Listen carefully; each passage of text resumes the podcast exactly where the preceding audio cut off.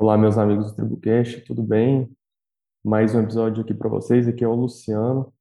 Hoje nós estamos aqui com o Matheus Mates. Seja bem-vindo, Matheus. Olá, tudo bem? Obrigado pelo convite, Luciano. Matheus é especialista em direito tributário, está ensinando tributário para a galera, está introduzindo aí de uma maneira muito interessante no Instagram. E hoje vamos trazer aqui um tema muito relevante aqui nos últimos tempos, que é as subvenções para investimento. Não é não, Matheus? Exatamente, um tema que está dando bastante polêmica por causa de algumas decisões judiciais, uma decisão relevante do STJ sobre o assunto, e eu espero poder contribuir para a abordagem do tema com a minha opinião. Beleza. Matheus, fala um pouquinho para a gente. O que, que, são essas subvenções para investimento? Um conceito, assim, dá uma ideia geral para a galera. Perfeito. Vamos, vamos partir de subvenções. Uma subvenção é um auxílio, nesse caso, um auxílio governamental, para as empresas como um estímulo. Uh, a subvenção ela vai poder ser dividida em subvenção para custeio ou subvenção para investimento. A subvenção para custeio é aquela subvenção que não exige nenhum tipo de contrapartida. Ela é simplesmente um apoio financeiro, uma política extrafiscal do Estado para trazer empresas, para manter empresas dentro do Estado. Aí falando de benefícios de ICMS, né? A subvenção para investimento, ela já tem uma outra natureza, que é a natureza que se exige uma contrapartida da empresa que está recebendo essa subvenção. Então, se exige geração de emprego, se exige algum investimento relevante na região, algo do gênero para que seja configurada como uma subvenção para investimento. Legal, legal. É, assim, é essencial para algumas empresas, né? É, a gente sabe que a carga tributária é tão grande, qualquer tipo de incentivo é, é muito importante. É, Sem assim, dúvidas. Essa, esses incentivos são tributados? Há alguma carga tributária incidente ali sobre esses incentivos? Perfeito, aí que está a grande questão. As subvenções para investimento, conforme a Lei 12.973 de 2014, não são tributáveis pelo imposto de renda e CSLL, que é a grande discussão que se existe hoje. Porque a empresa do lucro real, tendo uma subvenção, ela está tendo lucro, teoricamente, e teria que pagar o imposto de renda e CSLL. Porém, por previsão expressa legal, cumpridos alguns requisitos, como não distribuição de dividendos, relativo a esse valor em específico, a subvenção para investimento não precisa ser tributada pelo imposto de renda e CSLL. E aí entra a discussão que se tem, que é um conceito mais limitado do fisco do que seria uma subvenção para investimento, principalmente excluindo créditos presumidos, que deu origem à discussão judicial que chegou ao STJ em torno de 2017, 2017, 2018, quando o STJ analisou a questão e, e traçou algumas linhas que são muito importantes para o que se tem hoje sobre o tema. A primeira linha é que, independente do enquadramento como subvenção para investimento, ah, pelo Pacto Federativo, não existe a possibilidade da União tributar uma receita que seria do Estado. Então, no momento que o Estado abre mão da sua receita por meio da subvenção, transfere essa receita para a empresa, a União estaria violando o Pacto Federativo por estar tributando uma receita do Estado. Então, seria o, o Estado dando benefício, a União tirando esse benefício e o STJ entendendo que seria algo ilegal, que não poderia ser realizado pela União e é o, o grande argumento para todas as teses que se seguem nesse sentido. O, a segunda questão seria realmente o enquadramento dos créditos presumidos como subvenção para investimento, que o STJ pacificou a questão. Contudo, nós tivemos uma inovação legislativa por meio da LC 160, e a LC 160 alterou justamente essa lei 12973 para que eh, se trouxesse expressamente que benefícios fiscais como isenções, reduções, também são sejam enquadradas como subvenções para investimento. isso deu, deu margem interpretativa, afinal, é, é um texto expresso falando sobre o enquadramento como subvenção para investimento, trazendo expressamente que deve ser enquadrado o benefício fiscal de ICMS como subvenção, independente da sua natureza. Contudo, o STJ sempre julgou o benefício do crédito presumido. E aí é que entra a grande polêmica que nós temos atualmente. O crédito presumido, ele é considerado um benefício positivo, ao passo que os benefícios como redução de base de cálculo, isenções, são benefícios negativos. Esses benefícios negativos nunca chegaram a ser, de fato, analisados pelo STJ, que trouxe diversas decisões genéricas. O STJ trazia suas decisões no sentido de que benefício fiscal de ICMS não pode ser tributado pelo imposto de renda e. Contudo, o que acontece no momento, que vem, vem sendo a grande discussão, é que o STJ selecionou um processo em que se discutia justamente os benefícios negativos e devolveu ao TRF para julgamento para que analise o enquadramento como subvenção para investimento. Então, o STJ passou a sinalizar que não são todos os benefícios fiscais que são iguais, talvez não sejam todos os benefícios fiscais que possam ser enquadrados como subvenção para investimento. E passou a adotar essa separação de benefício positivo e benefício negativo, que nos dá insegurança de não saber para qual caminho vai se julgar uh, a tese quanto aos benefícios negativos, apesar de já estar pacificada em relação aos positivos. Interessante.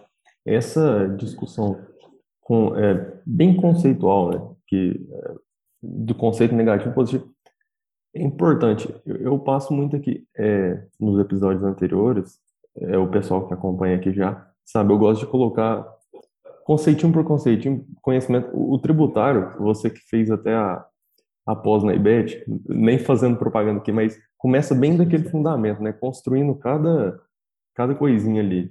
Tanto que é importante essa discussão. Legal. De fato.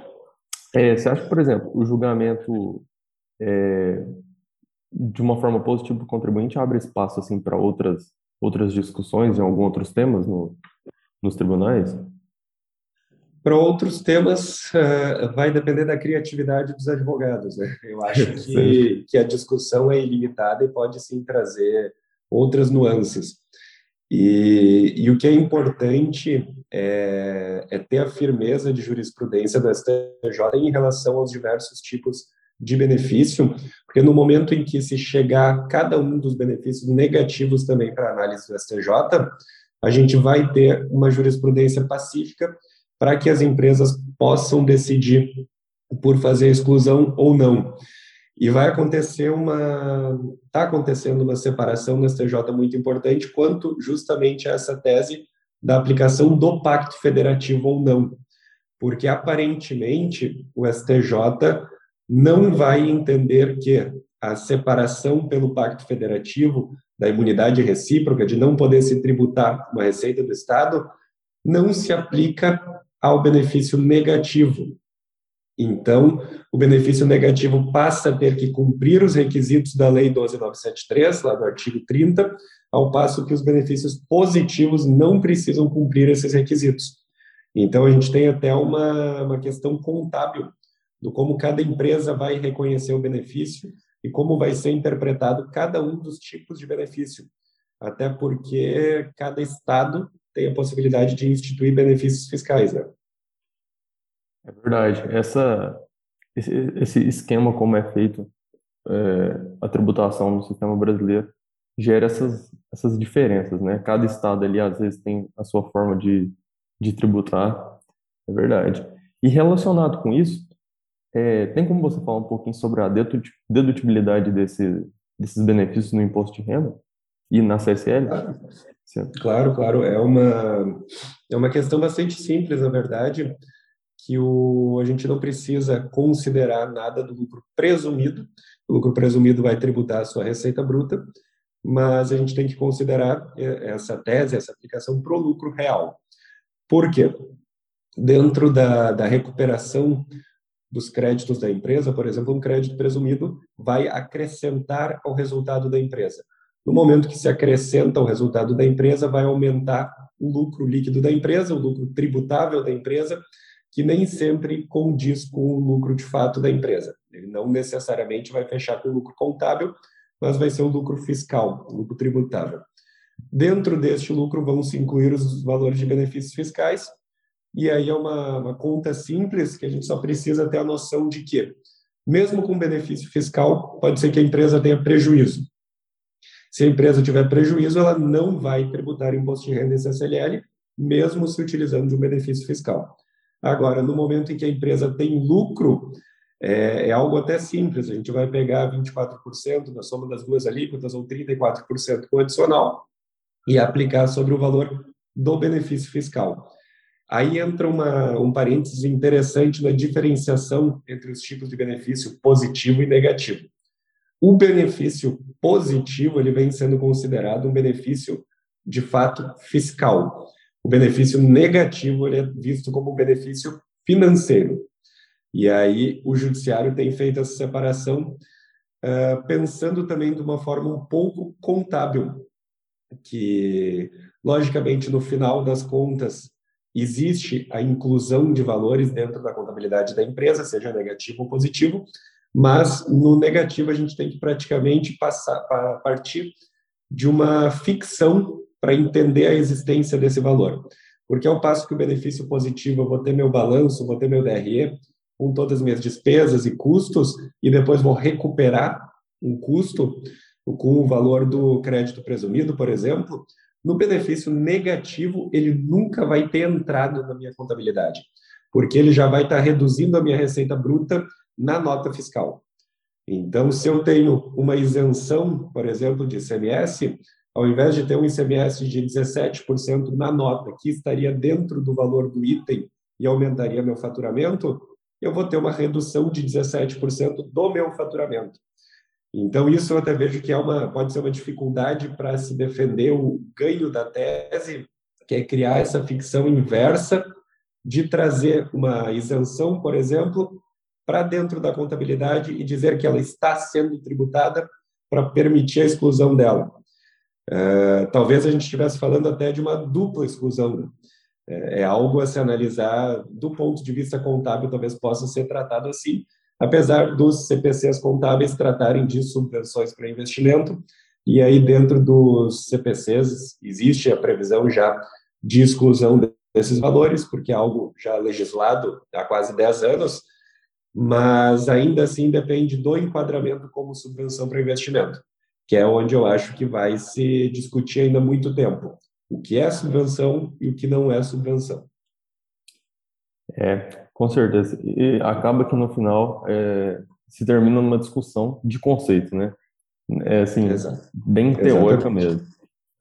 Legal. É, a gente vai precisar fixar esses conceitos, porque se a gente for analisar hoje, o tribunal mais técnico do Brasil, no nível tributário, é o CARF. É o CARF, com certeza. É, não é o, não está no judiciário, não estão no judiciário os maiores especialistas, estão no CARF. E o CARF, ele assim como o STJ, ele sempre julgou os benefícios positivos e ele não tem jurisprudência sobre, sobre benefício negativo, mas ao mesmo tempo ele julgou os benefícios positivos sob o prisma de benefício fiscal. Simplesmente assim, sem fazer essa separação negativo-positivo.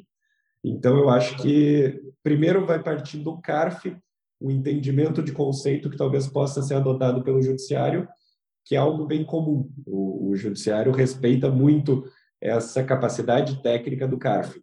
Mas nenhum dos dois, nem STJ nem CARF, tem alguma manifestação sobre benefícios negativos.